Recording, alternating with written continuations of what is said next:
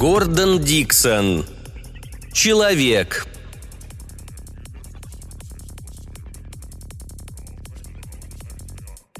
У властелина центрального мира Дунбара не было имени, да он в нем и не нуждался. Его величие и красота не подчинялись канонам человеческих вкусов. В конце концов, он вообще-то никогда не слышал о людях. Он сидел себе день за днем на своем подобии трона, а перед ним проходили представители разных рас, занятые своими делами – Властелину нравилось чувствовать пульс жизни, кишевший вокруг него, и поэтому он разрешал им находиться около себя, хотя и не терпел, когда его лично вовлекали в эту жизнь. В тот момент он устремил свой взгляд далеко вперед, мысленно унесясь из тронного зала. В его воображении возник город, такой же большой, как сама планета и остальные пять миров их Солнечной системы – являвшиеся придатками центрального мира Дунбара. И этим миром управлял он. Нет, слово «управлял» почти ничего не говорило. Он владел им, этим миром, и носил его, как носят кольцо на пальце. По едва уловимому мановению его мизинца, высокий мужчина той же, что и он расы, отделился от своего места за троном – Губы на зеленом и невыразительном лице властелина слегка шевельнулись. «Время течет. Нет ли чего-нибудь нового?» «Владыка», – зашептал камергер ему на ухо, – «с тех пор, как вы спрашивали в последний раз, ничего не произошло в этих шести мирах, если не считать того, что в тронный город прибыло существо неизвестной доселе расы. Оно не принесло жертву перед святилищем пурпура – но во всем остальном вело себя подобающим образом. «Является ли отказ принести жертву чем-то новым?» – пожелал узнать властелин. «Речь идет об обычном проступке», – ответил Камергер. «Много поколений прошло с тех времен, когда святилище Пурпура стало символом истинного почитания. Жертвоприношение считается общепринятым обрядом только в нашем порту – Чужестранцы почти всегда забывают зажечь ладан на кубе перед пурпуром. Властелин ответил не сразу. «Как наказывается этот проступок?» – спросил он наконец. «Согласно древнему закону, он карается смертью», – ответил Камергер. «Но вот уже сотни лет как смерть заменена маленьким штрафом». Властелин обдумывал ответ – «Древние обычаи ценны по-своему», – изрек он в конце концов. «Обычаи, вышедшие из употребления много лет назад, кажутся новыми, когда их реставрируют. Пусть древнее наказание войдет в силу». Властелин шевельнул мизинцем, и камергер удалился. Властелин слегка повернул голову, чтобы окинуть взглядом собственное изображение в зеркале – он увидел создание ростом немногим более двух метров, сидевшее в высоком резном кресле. Из воротника выдавались вытянутая голова с мелкими чертами лица, тонкий рот, тонкий зеленоватый нос, лысый череп. Только золотые глаза были огромными и прекрасными. Но ни в глазах, ни на лице не было никакого выражения. Ему было несколько сот лет – и он знал, что будет жить до тех пор, пока какой-нибудь непредвиденный случай не прервет его жизнь или ему самому надоест жить. Он не знал, что такое болезни. Он никогда не терпел ни голода, ни холода, ни лишений. Никогда не испытывал ни страха, ни ненависти, ни любви. Он смотрелся в зеркало, потому что был для себя вечной загадкой, которой одной хватало, чтобы заставить забыть тоску собственного существования. Глаза Уилла Маустона были окружены сетью морщин. Эти морщины были следами жесткого выражения, которое его лицо научилось принимать в течение долгих лет борьбы за жизнь во время длительных космических путешествий. Морщины разглаживались, но ненадолго, в тех редких случаях, когда он возвращался на Землю навестить жену и двоих детей. Ему было 26. он услышал о Дунбаре от межзвездных коммерсантов Кьяка, коренастых существ с львиными головами. Дунбар был звездным Самаркандом. Мощный поток товаров тек туда из ультрацивилизованных миров центра галактики и сталкивался там с многочисленными периферийными торговыми путями, отходившими от далеких звезд. Уилл прибыл туда один – он был первым землянином, который когда-либо ступал в Дунбар. Кьяка были народом честным и научили его всему, что необходимо было знать о порте Дунбара. Но забыли упомянуть лишь о святилище Пурпура, может быть потому, что штраф был пустячный. Калдон, агент народа Кьяка в Дунбаре, приветливо встретил Уилла в своем доме – они разговаривали о торговле на свободном звездном языке, который был общим языком звездных коммерсантов, когда беседа их неожиданно была прервана голосом, звучавшим из стены и говорившим на незнакомом Уиллу языке.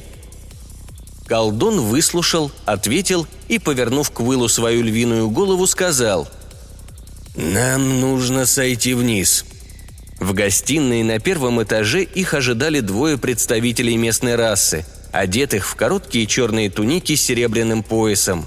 У каждого в руке была тоненькая серебряная палочка. «Чужестранец и незнакомец», – произнес один из них. «Сообщаем тебе, что ты арестован». Колдон начал что-то быстро-быстро объяснять на местном языке. Немного погодя, те двое поклонились и вышли. Тогда колдон обернулся к Уиллу. «Вы мой гость», и покровительствовать вам мой долг. Нам лучше пойти к одному моему знакомому, лицу, гораздо более влиятельному в тронном городе, чем я». Пока они ехали на юрком планетоходе, Колдон объяснил Уиллу обычай, связанный со святилищем Пурпура. У полицейских был приказ на арест Уилла, но они не арестовали его, потому что Колдон поручился за Уилла заверив, что тот явится в полицию, если после проверки окажется, что приказ на арест не был отдан по ошибке. Остановившись перед домом, походившим на дом колдона, они зашли внутрь и очутились в комнате, обставленной массивной мебелью. Из глубокого кресла навстречу им поднялось высокое худое существо с шестипалыми руками. «Вы мой гость, колдон!» – воскликнуло оно резким и пронзительным голосом на свободном звездном языке. «Добро пожаловать и гостю моего гостя», – добавило оно, обращаясь к Уиллу. «Как его имя?» «Его имя Мау...» И не сумев правильно произнести его, Кал сказал «Маутсон». «Добро пожаловать», — повторил хозяин. «Меня зовут Авоа». Калдон рассказал о случившемся – Внимательно выслушав его, хозяин успокоил гостей. «Зайдите ко мне завтра с утра». На следующее утро они снова направились к Авоа, который принял их с той же радушностью. Колдон и Авоа долго беседовали на языке Дунбара, а когда закончили, оба повернулись к Уиллу. «Очень жаль, но мой друг ничего не смог сделать», — ответил колдон. Совершенно случайно властелин узнал о вас, и также случайно пал его выбор на вас. В таком случае я хочу поговорить с ним. Нет, такого никогда не было, сказала Воа. Никто не смеет заговорить с ним. Однако я ваш гость, спокойно заявил Уилл. А Воа все-таки добился аудиенции для Уилла. Планетоход – доставил Колдона и Уилла к дворцу. Колдон остался ждать на балконе, а Уилл вошел в тронный зал. Оглядевшись, он заметил в противоположном конце зала возвышение, на котором стоял трон властелина. Уилл направился к нему, прокладывая себе путь через толпу, которая замолкла при его приближении – Уилл остановился у трона, охраняемого стражей, и обратился к высокой фигуре с зеленым лысым черепом. «У меня не было намерения совершить какое-либо преступление». «Властелин знает это», – перебил его камергер. «Я прибыл сюда по делам, по тем самым, которые приводят сюда стольких жителей из разных миров. Без Дунбара было бы невозможно торговать. но и Дунбар без торговли не был тем, чем он стал. Значит, если другие уважают законы и обычаи Дунбара, разве не должен Дунбар уважать жизнь тех, кто приезжает сюда по своим делам? Смерть, глубоко вздохнул Уилл, но сразу же оборвал себя, потому что властелин пошевелился, наклонившись к нему так, что теперь его лицо почти вплотную приблизилось к Уиллу и произнес, медленно, с расстановкой. «Ты не умрешь. Ты будешь жить. И когда время от времени я буду посылать за тобой, ты будешь приходить, чтобы поговорить со мной». Уилл уставился в это нечеловеческое лицо. Его пальцы лихорадочно сжимали гибкую полированную трубку. «Ты дал мне повод», – произнес властелин. «Но поводов не бывает. Есть только я.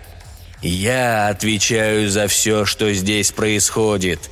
Один мой жест приводит всех в движение. Мой жест. И больше ничего.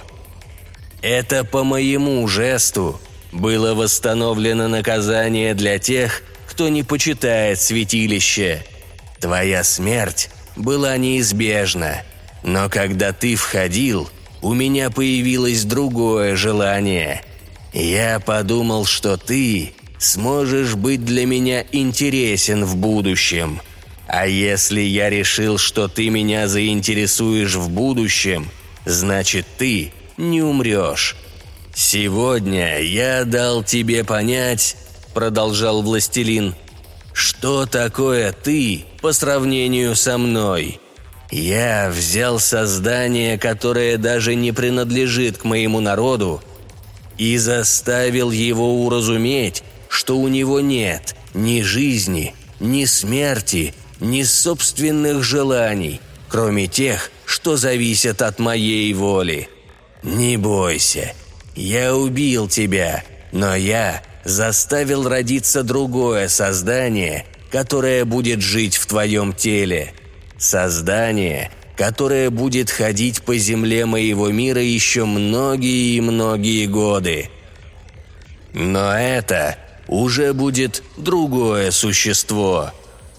Неожиданно Уилл услышал собственный голос, испустивший крик бессильной ярости – и в следующее мгновение выплеснул содержимое стоявшего рядом сосуда в неподвижное лицо, пялившее на него застывшие глаза. Вопль вырвался из уст стражников, окружавших трон. Властелин не шевельнулся. Жидкость на его лице быстро высохла.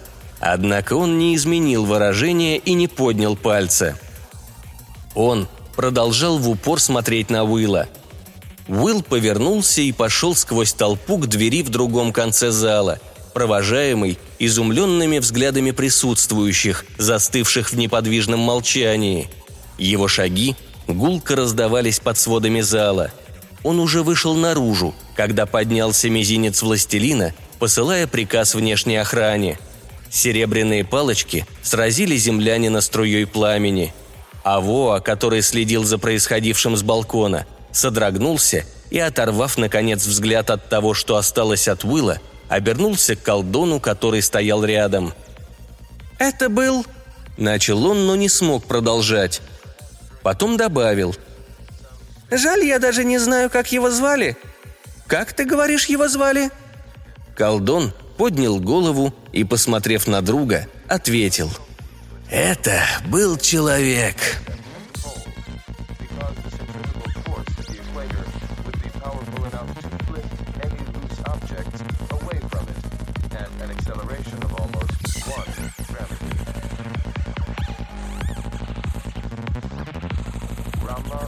rolling stone that could never have gathered any cosmic laws. It was surprising that such a body had managed to hold itself together and had not long ago shattered into a million fragments.